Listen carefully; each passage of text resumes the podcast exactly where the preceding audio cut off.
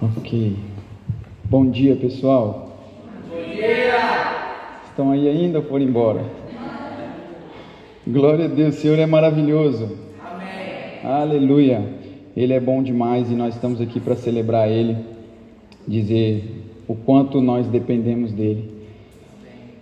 Muito bom, irmãos. Eu tenho hoje uma palavra poderosa para compartilhar com você. Antes de mais, também não posso deixar de cumprimentar nossos irmãos do podcast, né, que estão nos ouvindo também. Não só vocês aqui presencialmente, mas também eu sei que essa palavra ela tem alcançado vidas e nós temos visto a diferença e recebido testemunhos, irmãos, do que Deus ele tem feito através de nós e, e em nós. Amém? Glória a Deus, vocês estão com expectativa para aquilo que Deus vai compartilhar com o nosso coração hoje?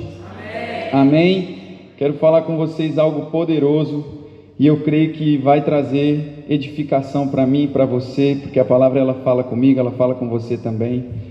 E nós vamos experimentar o novo de Deus todos os dias quando nós abrirmos de fato o nosso coração para receber aquilo que ele tem para nos instruir, para nos moldar e eu creio que estamos todos os dias sendo moldados por essa palavra poderosa. Estou feliz de ver, né, como a Dani disse, nossos irmãos, Léo e Dani, estavam, estavam de férias, da Lília também, chegou pouco tempo também. Sempre bom ter vocês aqui com a gente na nossa casa, sempre bom todos vocês, quando vêm, se fazem presentes. Irmãos, quarta-feira está sendo poderoso, está sendo quarta-feira, porque está sendo poderoso demais o que o Senhor está fazendo, sabe? Às vezes as pessoas podem pensar, ah, pastor, mas estou vendo nada acontecer. A palavra foi liberada e nós agarramos ela com unhas e dentes. Os tapumes estão colocados ainda. Será que você pode olhar para essa pessoa do seu lado aí e fala com ela assim: tudo que Deus falou. Meu Deus, com essa convicção tá difícil. Fala aí, tudo que Deus falou vai acontecer. Tudo que Deus disse vai acontecer. Tudo que Deus falou vai acontecer. Glória a Deus. Vai acontecer. Se você não crê, irmão, olha, você precisa começar a ativar aí no seu coração, se conectar com aquilo que Deus ele está fazendo. A obra é dele, amém? A arca ela está pronta, está com a porta aberta. Daqui a pouco as pessoas começam a chegar. E é muito bom nós sabemos que podemos fazer parte disso tudo, juntos, juntos com o Senhor. Sabe, Deus ele vai mover coisas em nós que não vão ser possíveis de forma humana. Vai ser a graça e a unção e o poder de Deus te impulsionando. Se você pegar um aviãozinho de papel e você tentar jogar ele aqui, nesse metro quadrado, o alcance do avião, por mais forte, melhor que você fez esse aviãozinho de papel. Quantos que já fizeram avião de papel? Se você não fez, irmão, faz um. Derreter sua cabeça. Por melhor que fique o aviãozinho, se você jogar ele com força, o alcance dele ainda assim é limitado. Por quê? Porque você está dentro de um, de um quadrado aqui. E nós, se nós olharmos a imagem de um foguete sendo lançado. Quantos aqui já viram a imagem de um foguete lançado? Eu estava vendo um vídeo esses dias no YouTube e achei muito interessante. Tinha uma multidão assim em volta do foguete e eles estavam fazendo uma contagem decrescente, né, para partir daquele foguete. Começar 10, 9, todo mundo gritando. Quando foi no 1, aquele foguete com a toda a força máxima, ele estava sobre uma plataforma e ele foi automaticamente lançado com toda a força para cima. E não tinha força de ninguém que conseguisse parar aquele foguete. A mesma coisa somos nós nas mãos do Senhor, irmão. Aquilo que Deus tem para fazer na sua vida não é o método de um aviãozinho de papel que alguém vai te pegar e te colocar ali. Mas é como um foguete, a graça e o poder de Deus te impulsionando em direção ao seu propósito. E não tem diabo, tem ninguém que vai impedir você de viver tudo que Deus ele falou que vai fazer na sua vida. Agora, o único que pode impedir, fala assim: sou eu. O único que pode impedir o mover de Deus na sua vida, irmão, o maior inimigo seu não é o diabo, é você mesmo. Porque ele não pode mexer e interferir nas suas decisões. Ele pode colocar circunstâncias, situações para querer te desestabilizar, situações para querer tirar você do eixo, mas o poder da decisão está com quem? Com você, está comigo. E quando você decide, irmão, já era. Uma convicção, quando ela é gerada, dificilmente você vai fazer a pessoa mudar de opinião, porque você tem uma convicção, você está convicto. Eu sei, já dei esse exemplo para vocês. Eu sei porque sei que meu nome é Arthur, porque desde criança, todo mundo, Arthur, Arthur, Arthur, Arthur, e foi gerando convicção em mim de que meu nome é Arthur. Não adianta querer me chamar de Leleco, de Zebedeu. Não adianta, meu nome é Arthur porque foi gerado convicção e a palavra de Deus ela precisa ser da mesma forma gerada essa convicção dentro de você, para que quando o diabo vier soprar alguma outra sugestão que não seja alinhado com a palavra, você vai dizer: "Não é isso, eu tenho propriedade com o que é verdadeiro. Como que nós vamos saber se algo é falso? Se você vai lá na casa da moeda, quem está acostumado a trabalhar com dinheiro, mexendo em nota todo dia, trabalhando com dinheiro, muito dinheiro, a pessoa ela pega uma nota que é falsa, ela vai saber logo, por quê? Porque ela está tendo contato com aquilo que é verdadeiro todos os dias, não é assim que funciona? Amém? Os irmãos? Os irmãozinhos estão lá na sala das crianças, está tudo bem. Foca aqui. Amém? Porque a pessoa conhece que aquilo é verdadeiro? Porque foi gerado convicção, ela sabe, ela já está mexendo com o verdadeiro todos os dias e ela pega o que é falso, ela vai saber logo. E nós precisamos ter esse filtro espiritual na nossa vida. De tanto que nós estamos ouvindo o que é verdadeiro, o que é verdadeiro, o que é verdadeiro, irmão, quando você tiver alguma outra sugestão, você fala assim: peraí, isso não procede sobre mim, eu sei quem eu sou em Deus. Amém? Abra sua Bíblia aí, em Jeremias capítulo 2.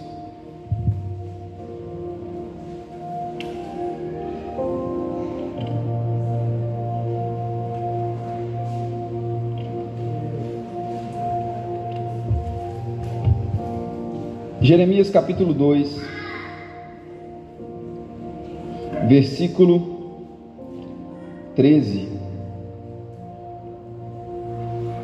Quem achou, diga eu vou subir. Hum. Jeremias capítulo 2, versículo 13. Eu creio que Deus hoje ele vai tratar coisas no nosso coração que vai levar você a um nível maior, amém? De intimidade, de comunhão. Por isso, receba essa palavra com amor. Glória a Deus. Diz assim, Jeremias capítulo 2, verso 13: O meu povo, Deus está dizendo assim: O meu povo cometeu dois crimes. Eles abandonaram a mim, a fonte de água viva e cavaram suas próprias cisternas, cisternas rachadas que não retêm água. Vamos ler de novo? O meu povo cometeu dois crimes.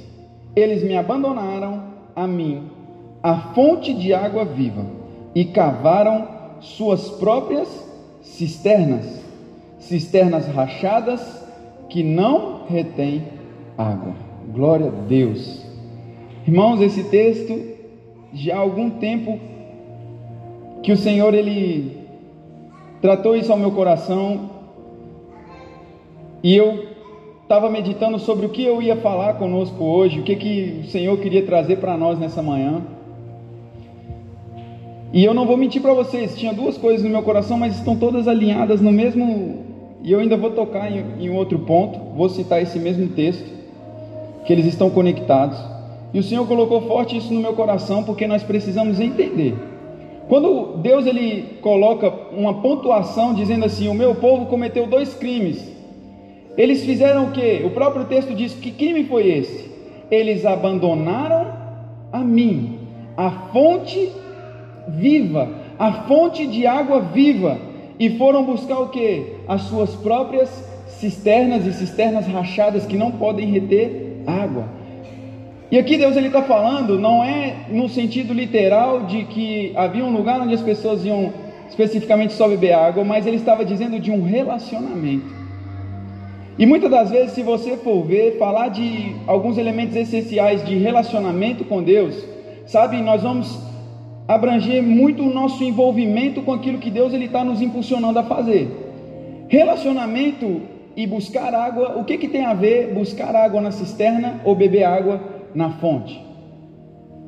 Você com certeza sabe que a cisterna ela vai facilitar o seu trabalho, sim ou não? Se você tem uma cisterna, você tem muita água, a hora que te der vontade, eu tenho as minhas reservas aqui, eu vou aqui beber na minha cisterna. Mas eu te pergunto, a qualidade de água de uma cisterna é igual à qualidade de água de uma fonte? Lá no Brasil, eu estava passeando com a Dani, descendo a serra lá. Como é o nome da serra? Esqueci agora. Da Serra da Graciosa. Lindo, irmãos. E você está descendo a serra, e no meio da serra existe várias nascentes de água natural. Você beber a água dessa garrafa aqui não é a mesma coisa que você beber uma água direto daquela nascente. Só que o ir até a fonte requer um sacrifício maior do que as pessoas estão dispostas a fazer. Aí está fazendo as pessoas desistirem. Então trata-se do que? De uma busca diária. Porque se eu não tenho como reservar água, eu preciso ir na fonte. Eu preciso ir à fonte. E com certeza, se você for ver em alguns lugares onde as pessoas ainda hoje, infelizmente, não têm acesso à água com facilidade, com frequência, não é fácil ir na fonte. Não é fácil ir buscar água. Requer o que? Esforço. Requer o que? Comprometimento dedicação, requer constância. Porque as pessoas elas estão abandonando algo que é a fonte de água viva para querer construir os seus próprios armazenamentos. Irmão, você pode encher um tanque de gasolina agora. O meu carro ontem, por exemplo, nós saímos e ele ficou completamente na reserva. E eu falei assim: "Ah, mas vai dar para eu chegar lá na igreja hoje". E aí o que, que aconteceu? A hora que eu ligo lá, aparece no, no painel assim, autonomia, 3 quilômetros. Tava seco, seco. E eu fui e falei assim, dá para chegar na igreja. Na hora que eu estou descendo na rua assim, um quilômetro. Eu falei, meu Deus, um quilômetro. Aí como eu tinha que buscar o Juninho e o pessoal, eu falei assim: já sei, vou parar ali no Leclerc, pelo menos, até conseguir chegar na igreja. E depois que acabar o culto, obviamente, eu vou passar no posto. Mas, irmão, existem pessoas que estão andando nesse nível de combustível espiritual no Senhor, está deixando chegar no limite do limite, está deixando chegar no limite do limite. Eu estou com o tanque cheio, eu não preciso ir. Eu estou com a minha cisterna lá em casa, está cheia, eu não preciso ir na fonte hoje. Mas você vai bebendo água, vai bebendo, e essa água vai acabando, vai acabando e vai acabando. E você não tem força depois para poder ir buscar água direto na fonte. E uma pessoa quando não bebe água, você consegue passar tempo sem comer. Agora, sem água, você não passa de dois, três dias, não é assim? Os estudados aí. Você não passa dois, três dias sem água, irmão. E aqui está trazendo uns cinco dias sem água. Aí, tá vendo? Tem sempre alguém que sabe a informação certa. Quando você não souber, você pede ajuda para os universitários que eles vão estar aí para te ajudar. Então nós, nós entendemos que houve aqui uma palavra profética que ela foi liberada, sabe? E nos dias em que Deus ele libera essa palavra, não havia uma água encanada, sabe? O povo ele dependia dos mananciais para quê? Para sua própria sobrevivência. Agora, o que que levou o povo a cavar essas cisternas e abandonar o relacionamento deles com Deus? Olha só que interessante. A falta de mananciais não, mananciais não era encontrada em qualquer lugar, como pelo comodismo de não precisarem buscar água todos os dias em poços e cisternas. A comodidade, irmão, é o que vai fazer você fracassar nos planos que Deus tem para você. Confortável demais Tá bom demais esse nível aqui que eu tô de relacionamento com o Senhor, tá delícia. Eu vou pro culto domingo, aí eu fico tranquilo, eu encho o tanque do meu carro e eu vou andar à vontade. E o Senhor ele está dizendo assim: vá na fonte todos os dias. Vai na fonte buscar água todos os dias. Vá na fonte, porque cada vez que você vai, meu amigo, tem mais e mais e mais e mais. E a gente fica como? Confortável, tá gostoso, pastor. Tá bom, eu estou cansado demais, eu estou trabalhando demais, minha cisterna está cheia. Talvez o bolso vai ficar cheio, mas o coração vazio, aí não tem alegria nem para gastar o dinheiro que está ganhando. Vou aqui para trás por segurança. Então nós temos N exemplos, irmãos, de pessoas que foram buscar.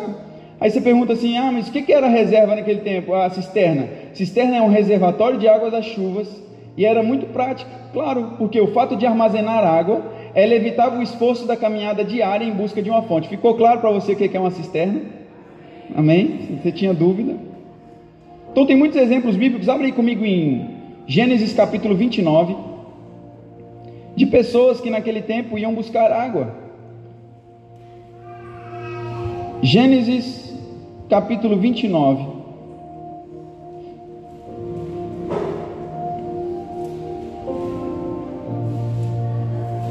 Glória a Deus, o Senhor é bom.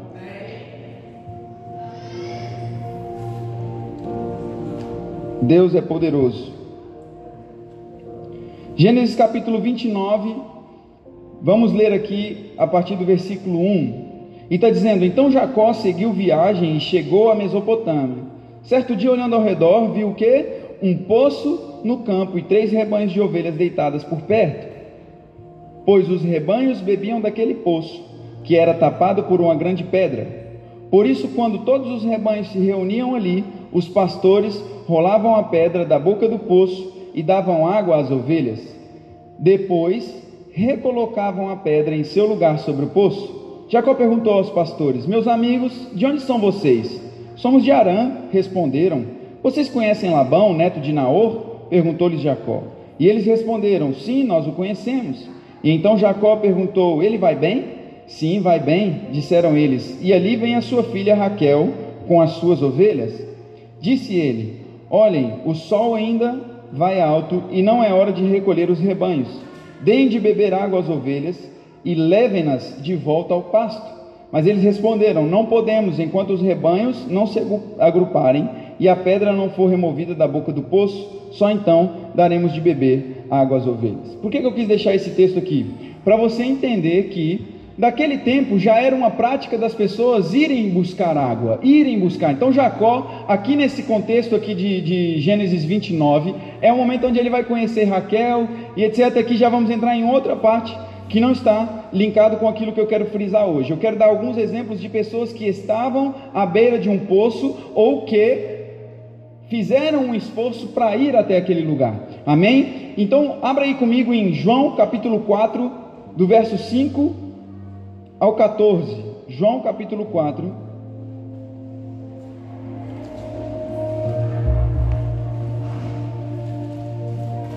Versículo de número 5.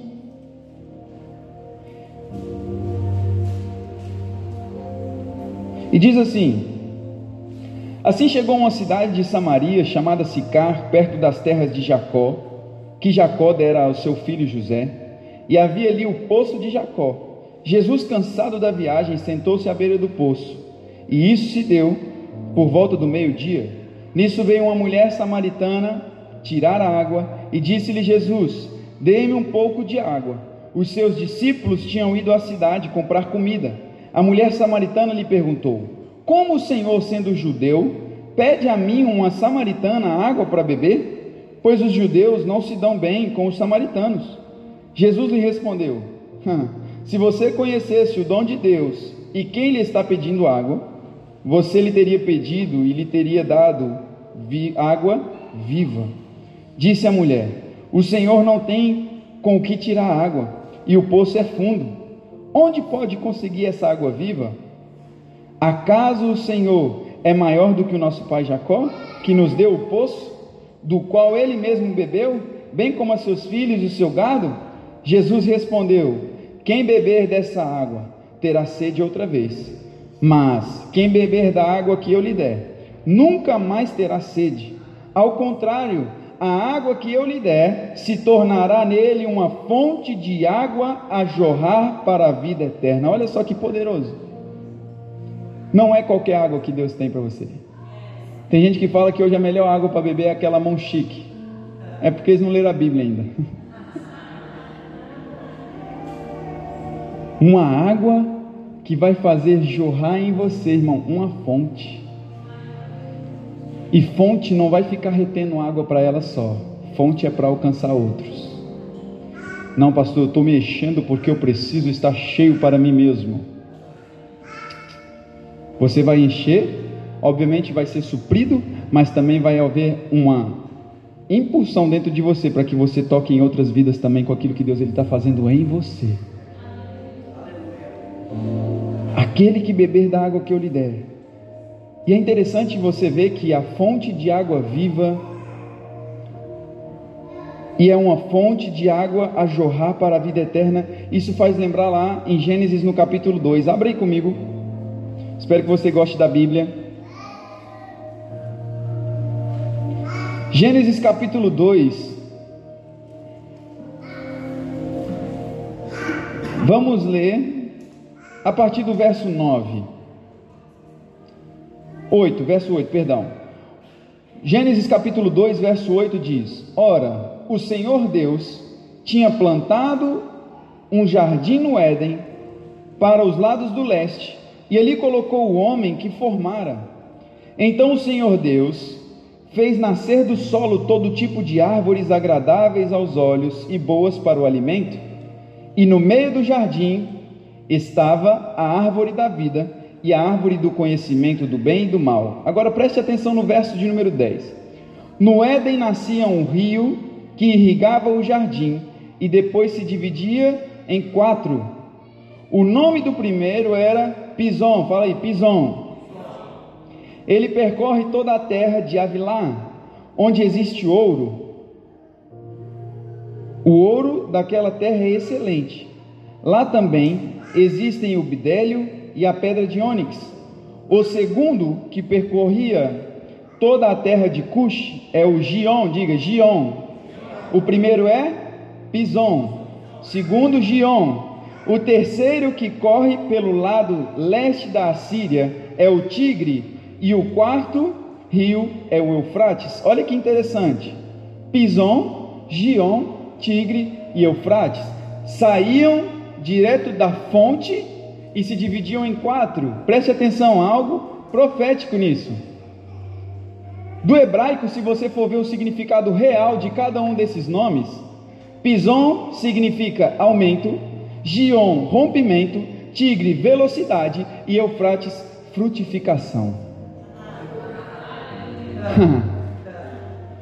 Estar na fonte, conectado direto daquilo que o Senhor tem para nós, irmão, vai trazer aumento, rompimento, velocidade e frutificação para a sua vida. Aquele que beber da água que eu lhe der, terá aumento, rompimento, frutificação, aleluia. Eita Deus maravilhoso! Por isso que a palavra diz que Ele é poderoso para fazer infinitamente mais e além de tudo que pedimos ou pensamos. Você não está conectado a qualquer fonte, você não está conectado a qualquer lugar, irmão. Sabe, existe uma diferença entre você ir direto na fonte e você ficar bebendo água de reservatório. Aquilo que Deus tem para fazer na minha na sua vida, nessa igreja, vai trazer sim aumento, frutificação, rompimento, velocidade. Eu declaro coisas lentas se movendo rápido na sua vida, aumento se rompendo na sua vida, irmão, e você vivendo o melhor do Senhor. É tempo de nós entendermos, sabe, aquilo que o Senhor está fazendo. Sabe, aonde agora nós estamos errando? O que é que nós precisamos fazer para poder melhorar? Qual tem sido a sua prioridade na sua busca, na intensidade da sua busca? Existem duas coisas, irmão, que você precisa entender: que é, é, elas têm que andar juntas. Não tem como você ter intensidade sem constância. E não tem como você ser constante somente sem intensidade. Uma hora vai dar um desequilíbrio. É preciso você ser intenso e constante. Intenso e constante. Equilíbrio. Porque essa consistência, essa busca constante direto na fonte vai fazer com que você gere relacionamento. E esse relacionamento cada vez mais ele vai te moldando. Ele vai te limpando, ele vai te ensinando.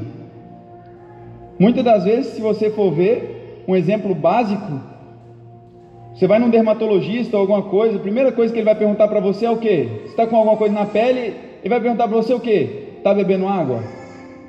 É a primeira pergunta. Antes dele querer saber que se é alergia, se é não sei o que, se é o que sei que lá, ele vai perguntar: Você tem bebido água? E às vezes a gente esquece de beber água, né? Assim, eu falo por mim. Ixi, não bebi água hoje direito.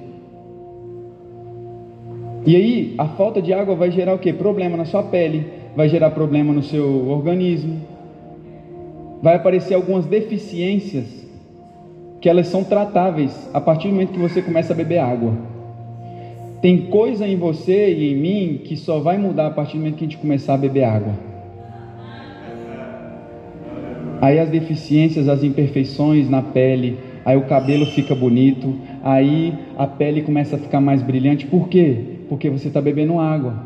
A Bíblia diz que a unção ela formoseia o rosto. Sabe o que, que é isso? É você ter alegria independente de situação e circunstância que você está, porque você está cheio de água. Você está cheio do Espírito Santo dentro de você, irmão, e isso vai fazer com que você tenha uma vida mais leve, mais fácil. Não é ficar mendigando, não. Ai, meu Deus, tem que ir para o culto, pelo amor de Deus. Perdeu seu tempo, você pensou assim?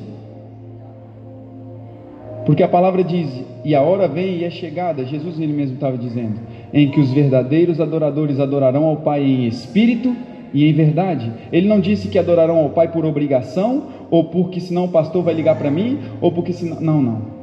É em espírito e em verdade. Começa na sua casa quando você está vestindo sua roupa para vir para cá. Começa quando você está tomando seu banho lá, está assim, Senhor, hoje eu estou indo para tua casa, Pai, fala comigo. Deus, você acha que é só o pastor que tem que orar isso? Você acha que é só quem está no louvor, quem está servindo, só que tem que chegar aqui e falar assim, ah Senhor, abençoe esse. Ei, você é um intercessor. Você é uma fonte de água viva. Existe água fluindo em você, meu irmão. Você não foi feito para ficar aí, sabe, com garrafinha, não. Sabe, dois elementos aqui fundamentais que eu falei para você: intensidade, constância ou frequência.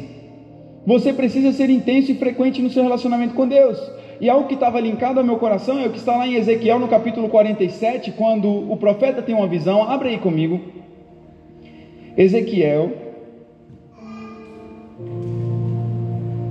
Ezequiel está antes de Daniel, para facilitar para alguns. Verso de número 47. Glória a Deus, obrigado Espírito Santo. Tu és bom, Pai. Aleluia. Ezequiel 47, olha que interessante, verso 1. O homem levou-me de volta à entrada do templo e vi água saindo debaixo da soleira do templo e indo para o leste, pois o templo estava voltado para o oriente. Águas, a água descia debaixo do lado sul do templo ao sul do altar. E ele então me levou para fora pela porta norte e conduziu-me pelo lado de fora até a porta externa que dá para o leste, e a água fluía do lado sul. O homem foi para o lado do leste com uma linha de medir na mão, e enquanto ia medindo, mediu 500 metros e levou-me pela água que batia no tornozelo. Ele mediu mais 500, mais 500 metros e levou-me pela água que chegava ao meu joelho. Mediu mais 500 e levou-me pela água que batia na minha cintura. Mediu mais 500, mas agora o rio era um rio que eu não conseguia atravessar, porque a água havia aumentado e era tão profunda que só se podia atravessar a nado. E era um rio que não podia atravessar andando. Ele me perguntou: Filho do homem, você vê isso? Levou-me então de volta à margem do rio. E quando ali cheguei, vi muitas árvores e cada uma do lado do rio. E ele me disse: Esta água flui na direção da região situada a leste e desce até Arabá, onde entra no mar. Quando deságua no mar, a água ali é saneada. Olha só que interessante. Por onde passar o rio, haverá todo tipo de animais e de peixes. Por onde essa água flui, para lá e saneia a água salgada, de modo que onde o rio fluir, tudo viverá. Pescadores estarão ao longo do litoral, desde Engedi até Englaim, e haverá locais próprios para estender as redes. Os peixes serão de muitos tipos, como os peixes do mar grande, mas os charcos e, as, e o, mas os charcos e os pântanos não ficarão saneados, serão deixados para o sal. Árvore infrutífera de toda espécie crescerão em ambas as margens do rio. Suas folhas não murcharão e os seus frutos não cairão. Todo mês produzirão, porque a água vinda do santuário chega a elas. Seus frutos servirão de comida e suas folhas de remédio. Olha que interessante isso. Eu queria que você prestasse atenção que o profeta ele tem uma visão diante de algo que Deus ele está mostrando para ele tão poderoso e está falando sobre totalmente linkado com aquilo que nós estamos falando hoje aqui. Nós estamos falando sobre um nível de relacionamento com Deus e um nível de busca de intensidade. E a palavra diz que a água ela saía da soleira, ou seja, debaixo da porta do templo. Entenda que o mar estava diante do templo, não estava atrás. A água vinha de dentro e ele andava 500 metros a água estava no tornozelo. Andava mais 500 metros, a água estava nos joelhos. Andava mais 500 metros, a água estava sobre os lombos ou sobre a cintura. Andava mais 500 metros, já estava num nível onde ele não podia mais ter o controle. E eu acho muito interessante isso, irmão, porque o Senhor ele é o mais interessado a te levar além. Não se conecte somente com o nível que você está, porque existe uma etapa à frente para você poder chegar. Existe um nível maior no Senhor para você poder chegar, mas para isso você precisa estar disposto a caminhar. Precisa você estar disposto a andar, a ir até lá. Olha que interessante. Água no tornozelo. Você tem sempre controle da situação enquanto a água está no seu tornozelo. Você tem controle da situação enquanto a água está no seu joelho. Você pode decidir ir ou não. Isso acontece muitas vezes na praia. Pessoas vão lá, põem a toalha bonitinho, deixa as coisas, põe chapéu de sol, vai lá na água, molha só o joelho, se for aqui em Portugal que a água é gelada, volta, refrescou, deitou na toalha, depois vai lá no mar de novo. Não é assim que funciona? Mas aqui na visão que o profeta teve, ele chegou a um ponto no nível do relacionamento dele, no contato dele com aquela água, que ele já não tinha mais controle. Irmão, aqui essa água eu consigo controlar ela, ela está dentro dessa garrafa, sim ou não? Se eu quiser beber ela, eu vou beber. Se eu quiser jogar em cima de mim, jogar no chão, eu tenho o controle da água. Agora, se eu for para a praia, para o oceano, quem vai ter o controle? A água ou eu? A água. E é nesse nível que você tem que chegar. E ir até a água, a fonte real, que é o Espírito Santo e o seu relacionamento com Deus, vai custar de você, sabe o que? A palavra final. E dificilmente a gente quer abrir mão da nossa palavra final. A gente quer fazer as coisas para Deus, Quero beber água da fonte, mas eu ainda quero continuar vivendo uma vida de garrafinha. Porque eu tenho controle do tanto que eu vou beber. Eu tenho controle do tanto que eu vou. Eu tenho controle de onde eu vou chegar. Não, Senhor, até aqui dá para ir. Molhou o cabelo, já não dá mais. Não, tá dando pezinho aqui, eu vou até aqui. Perder o pezinho para mim já perde a piada. É tempo de você ir mais fundo no Senhor, irmão. Essa água é uma água poderosa aonde ela passa, você viu aqui, coisas que estavam mortas começam a reviver. Coisas que talvez estavam estagnadas na sua vida, quando você começa a se encher da palavra, vai começar a frutificar, vai começar a florescer, vai começar a trazer vida. Porque não tem a ver com você, tem a ver com a água que você bebe. Não tem a ver com a gente, irmãos, tem a ver com a água que nós estamos bebendo e é essa água que vai gerar. Na lei natural, se você tem dois baldes de água, você vai pegar um litro de água salgada e um litro de água doce. Você vai pegar aquela água doce e vai jogar dentro do balde que tem água salgada. O que, que vai acontecer com a água doce? Vai ficar salgada, obviamente. Agora olha que interessante. Aqui está dizendo que essa água do rio tocava no mar e tornava essa água potável, essa água limpa. Tem vezes que a gente quer ficar entendendo o mover de Deus, sabe, com a nossa mente humana, assim, ah, Senhor, como é que o Senhor vai fazer? Qual é a lógica? Qual é a estatística? Qual é a previsão? A previsão é de que você deve confiar. A previsão é de que você deve se alimentar, você deve se encher dessa palavra e deixar com que o Espírito Santo ele vai te mostrar. No, durante o caminho, durante o percurso, ele vai te conduzir. Você viu aqui que durante essa visão o profeta ele não estava sozinho ele estava sendo conduzido por alguém. Você não está sozinho, o Senhor ele vai te conduzir em cada nível que você precisar passar. O Senhor ele vai estar te instruindo, trazendo graça, favor sobre a sua vida, entendimento para você, para que você se torne operante e flua no reino do Espírito. Agora, a gente não pode ficar, sabe, é, acomodado, sabe, acomodado com aquilo que nós estamos vivendo no Senhor, porque Irmão, é confortável você estar em determinado nível porque aquilo não está te tirando da zona de conforto, não está mexendo em coisas que talvez você goste, está sendo legal, poxa, tá bom aqui, é, eu tenho ido, é, tá confortável, para que, que eu vou fazer? Para que, que eu vou orar? Sabe, se 10 minutos de oração já não está te incomodando, você precisa aumentar seu tempo de oração. Se orar 10 minutos para você já está normal, aumente, comece a orar 15. Se orar uma hora para você já não está normal, já está normal, quer dizer, ah, não, eu consigo, pastor, orar uma hora. Amém, então ora uma hora e meia. Que é para sua carne ir para o lugarzinho dela. Para você dizer assim, ainda que você não queira, mas eu vou. Porque não tem a ver com o tempo que você ora, é a intensidade com que você chega diante do Senhor. Se você está tendo só 10 minutos no seu trabalho para você poder orar, para você poder ler a Bíblia, eu entendo que todo mundo aqui tem uma rotina corrida. Eu também trabalho, mas eu também tenho que ler a palavra para poder ter algo para dar para vocês aqui. Eu também tenho que orar para ter uma vida de comunhão com o Senhor. Não é difícil só para você. É o nosso nível de comprometimento, irmãos, com a fonte. Eu quero incentivar você a ir buscar mais no Senhor. Não se contentar, irmão. Um culto de domingo não é suficiente para você passar o resto da sua semana. Um culto de domingo não é suficiente para você ter água no seu corpo. Faz o seguinte, bebe água só hoje. E domingo que vem você chega aqui no culto. A gente faz aqui o velório aqui.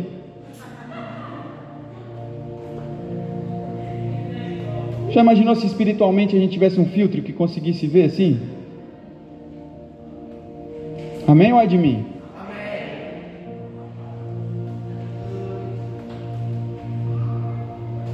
E esse nível aqui ele fala de várias pessoas. A água no tornozelo representa a multidão. Abre aí comigo. Mateus capítulo 9, verso 8. Oh, o Espírito Santo está falando aqui, glória a Deus. Hum.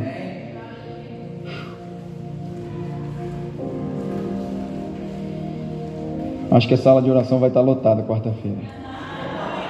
Todo mundo com sede. Glória a Deus. Importante é que você viva isso todos os dias, irmão. Estou brincando, não só na quarta, mas segunda, terça, quarta, está disponível. Mateus capítulo 9, verso 8. Olha o que está dizendo. Vendo isso, a multidão ficou cheia de temor e glorificou a Deus, que dera tal autoridade aos homens. Jesus, aqui nesse versículos atrás, se você for ler, ele tinha acabado de curar um paralítico. Ele faz um milagre poderoso e aí a multidão faz o quê?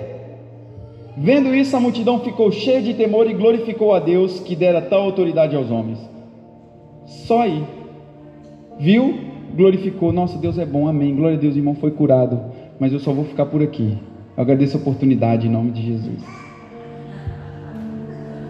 A multidão ela vai, ela só experimenta do reino, mas ela não tem um contato, sabe, verdadeiro, é só superficial só viu. Mas tem mais níveis. E não é muito difícil você atrair multidão, não, irmão. Você quer ver essa igreja ficar lotada? É, é pela misericórdia de Deus um dia entrar aqui alguém cego e essa pessoa sair daqui enxergando. Porque infelizmente tem pessoas que só querem Deus que dá. Elas não querem se dar para Deus. Eu só quero as mãos dele, eu não quero ele. Eu só quero aquilo que ele pode fazer por mim, mas eu não quero eu, o que eu posso fazer para ele. Aí estava lotado. Aí a gente tinha que fazer culto cruzadas aqui, amém. E eu creio na, na operação de dons e sinais e maravilhas, amém. Estou dizendo que é errado agora alguém ser curado cego, não. Mas eu estou dizendo da, do nível de entendimento que as pessoas têm da palavra. Mas você não pode se contentar só e ver algo bom e legal que o Senhor fez e achar que isso é, é top. Sabe por quê? Existe outro nível, que é o nível que a água bate nos joelhos. Aí são os carentes. Olha que interessante. Abre aí Mateus capítulo 17. Versículo de número 14. E diz assim: Quando chegaram onde estava a multidão, olha só, o outro nível já estava lá. Um homem aproximou-se de Jesus, ajoelhou-se diante dele e disse: Senhor, tem misericórdia do meu filho ele tem ataques e está sofrendo muito. Muitas vezes cai no fogo e na água. E o trouxe aos seus discípulos, mas eles não puderam curá-lo. Jesus respondeu: Ó geração incrédula e perversa, até quando estarei com vocês? Até quando terei que suportá-los? Tragam um menino. Olha só que interessante. Você já imaginou o pastor falar assim com você? Você vai contar alguma situação para mim, eu chegar para você e falar assim, ô pastor João, falar, ô incrédulo, até quando eu vou te suportar? É duro. Mas Jesus ele estava querendo deixar um ensinamento aqui. Os discípulos já estavam habilitados para poder operar, porque eles estavam vendo Jesus fazer. Eles já conheciam, eles andavam com Jesus. Eles andavam com Jesus. Entenda algo, irmão. Talvez você está andando com o Senhor, você está fazendo, sabe, e você está só esperando que o irmão, seu vizinho, faça. É tempo de você fazer também. É tempo de você praticar aquilo que você está aprendendo no Senhor. Ah, não, vou lá que o pastor vai orar por mim. Amém. Nós temos que orar uns pelos outros. Mas você não precisa andar nesse nível de dependência, sabe, de homem somente. Você tem acesso direto, entenda o seu posicionamento. A Dani falou aqui antes de nós começarmos, ele nos transportou. Nós somos transportados do império das trevas para o reino do seu filho, do seu amor. Entenda que nesse reino você pode operar como um rei também por meio de Cristo e você tem autoridade sobre a sua vida para fluir naquilo que o Senhor está colocando para você fazer. Mas aí a gente quer ficar num nível só de dependência, mendigando espiritualmente, quando você tem uma fonte de água viva dentro de você. Meu irmão, vamos acordar para a vida. Aleluia. O outro nível é água na cintura e está falando de quê? Dos obreiros enviados. Agora entenda isso. Lucas capítulo 10, verso 1 e 2. E eu já estou caminhando para nós encerrarmos. Você que está aí no podcast ouvindo também, que essa palavra ela possa te alcançar, que você possa frutificar, levar a sua vida a um nível maior de relacionamento com o Senhor. Aleluia. Lucas capítulo 10, verso 1 e 2. Jesus ele envia 72 discípulos, e olha que diz lá: depois disso o Senhor designou outros 72 e os enviou dois a dois adiante dele e todas as cidades e lugares para onde eles estavam prestes a ir. E lhes disse: A colheita é grande, mas os trabalhadores são poucos. Portanto, peçam ao Senhor da colheita que mande mais trabalhadores para a sua colheita. Vão, eu os estou enviando como cordeiros entre lobos. Não levem bolsa, nem saco de viagem, nem sandálias e nem saúdem ninguém pelo caminho. Quando entrarem numa casa, digam primeiro: paz a essa casa e se houver ali um homem de paz, a paz de vocês repousará sobre ele, senão ela voltará para vocês. Olha só que interessante. Jesus ele envia, ele comissiona esses homens para um chamado importante, e essas pessoas que têm as águas na cintura, elas estão representando o reino de Deus. Elas estão representando o Senhor. Vão, eu estou os enviando. É a mesma coisa que quando nós chegamos, é a mesma coisa que Cristo está chegando naquele lugar. Eu estou enviando vocês, vocês têm tudo, já estão habilitados para vocês poderem fazer, para vocês poderem operar. Agora, tudo indica aqui, segundo esse texto, que ainda tem pessoas que, ainda que com água no joelho, elas possam só se contentar em escutar, sabe, isso de Jesus. E quando nós começamos a pensar que está bom, ele vai falar assim para você: ainda existe mais. Quando você pensar, pronto, agora eu já estou pronto, eu estou indo, eu estou enviando, eu quero te dizer, existe mais para você poder ir no Senhor. Existe mais nessa fonte. É um nível que você deve andar todos os dias, é submerso nesse rio da graça, sabe? Submerso nesse rio do Espírito, aonde você vai fluir, aonde, sabe, tudo que você pensava que tinha controle, o que parecia que tinha controle, que estava sob o seu conforto, perdeu. Mas eu digo para você que vale a pena você entregar tudo por Jesus. Vale a pena você, como eu disse aqui ministrando no louvor, você deixar de querer viver os seus sonhos e viver os sonhos do Senhor para você. Porque Ele diz: Os meus planos são maiores do que os seus. Talvez aquilo que você está projetando para você não é a hora ainda de se manifestar. Estou dizendo que Deus não quer que você seja abençoado, que Deus não quer que você seja próspero, que você é obrigado a deixar sua família para trás. Não. Mas entenda os tempos e as estações. Entenda os tempos e as estações a qual o Senhor está te conduzindo. Existem níveis. Talvez você não vai conseguir sair imediatamente desse nível, mas o Senhor ele está te deixando disponível para ir mais além. Mas aí é como eu falei para você no começo, é a sua decisão. É a sua decisão de ir a um nível maior. É a sua decisão de ir buscar. Não adianta, irmão, você querer viver o sobrenatural do Senhor e não ter uma vida de oração. Não adianta você querer ter manifestações do Espírito Santo na sua vida, no seu trabalho, na sua casa, na sua família, se você não tiver relacionamento com o Senhor. Senão você vai ser um crente carnal, sabe? A carne gritando aí, querendo fazer as coisas da vontade dela, do jeito dela, mas você é um espírito, aleluia. Você não é dominado pela sua carne, você não é dominado pelos impulsos da sua carne, mas é pelo poder do Espírito Santo que vai te levar, vai te colocar a um nível maior. Amém? Glória a Deus. Talvez você pode estar pensando assim, pastor, que palavra difícil de engolir. Mas o remédio, irmão, muitas das vezes, olha, eu vou dar um exemplo da Dani. Ontem, ela ainda está com afta na boca aqui. Já tem uns quatro dias. E ontem ela falou, amor, pelo amor de Deus, preciso ir numa farmácia para colocar alguma coisa aqui nessa, nessa afta para ela sarar de vez. E aí nós fomos lá, até tinha falado com ela, os médicos caseiros aqui. Quantos são médicos caseiros aqui? De, de médico todo mundo tem um pouquinho, né, irmão? É, eu acho que esse negócio aqui, se você fizer isso, vai dar. Mas não, eu já ouvi antes que bicarbonato é bom para secar afta, mas queima igual um. Né? É um fogo na boca, irmão, que você não consegue entender. Um fogo estranho. Mas aí o rapaz lá na farmácia, o farmacêutico, ele falou assim: Olha, eu tenho aqui três opções de remédio. Duas delas você vai colocar três vezes ao dia e vai sendo progressivo esse tratamento. Mas tem um aqui que é um ácido que você vai colocar, ele vai doer uma vez mas também amanhã você acorda com a boca nova. Aí a Dani foi na opção mais fácil. Ah, eu vou naquela de três vezes e tal. Eu falei com ela, moça, já estava numa situação que você não está aguentando mais, você, por que você não pegou o remédio que já bota, já sente a dor de uma vezada só, dá um berro, chora, grita, mas amanhã está novo. E às vezes tem palavras, irmão, que vai ser assim. Dói no início, dói no começo, mas está surgindo um efeito benéfico para o resto da sua vida, no seu caráter sendo moldado. O seu caráter sendo moldado de acordo com a palavra. Vai doer para você, às vezes, abrir mão das suas próprias vontades, da sua própria palavra final. Mas confie no Senhor, entregue a Ele. E eu quero orar por você. Aleluia. Fique de pé. Vamos orar ao Senhor. Ah, Pai, Tu és poderoso, Pai. Nós queremos ser conduzidos a um lugar onde Jesus ele simplesmente é, onde só nos interessa Ele. E eu queria perguntar aqui nessa manhã se tem alguém no nosso meio aqui que quer confessar Jesus como seu único e suficiente Salvador. Dizer, Pai, eu quero entregar minha vida para o Senhor.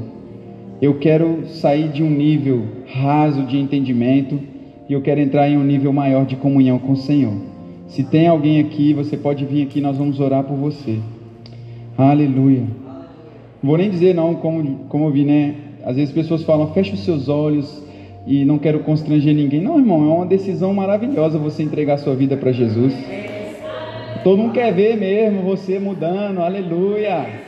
Esse negócio do fecha os seus olhos, vamos entregar. Aí, vamos celebrar o Senhor. É uma vida. A Bíblia diz que quando um pecador se arrepende, existe festa no céu. Se o céu está fazendo festa, nós vamos ficar aqui com cara de velório? Não. Glória a Deus.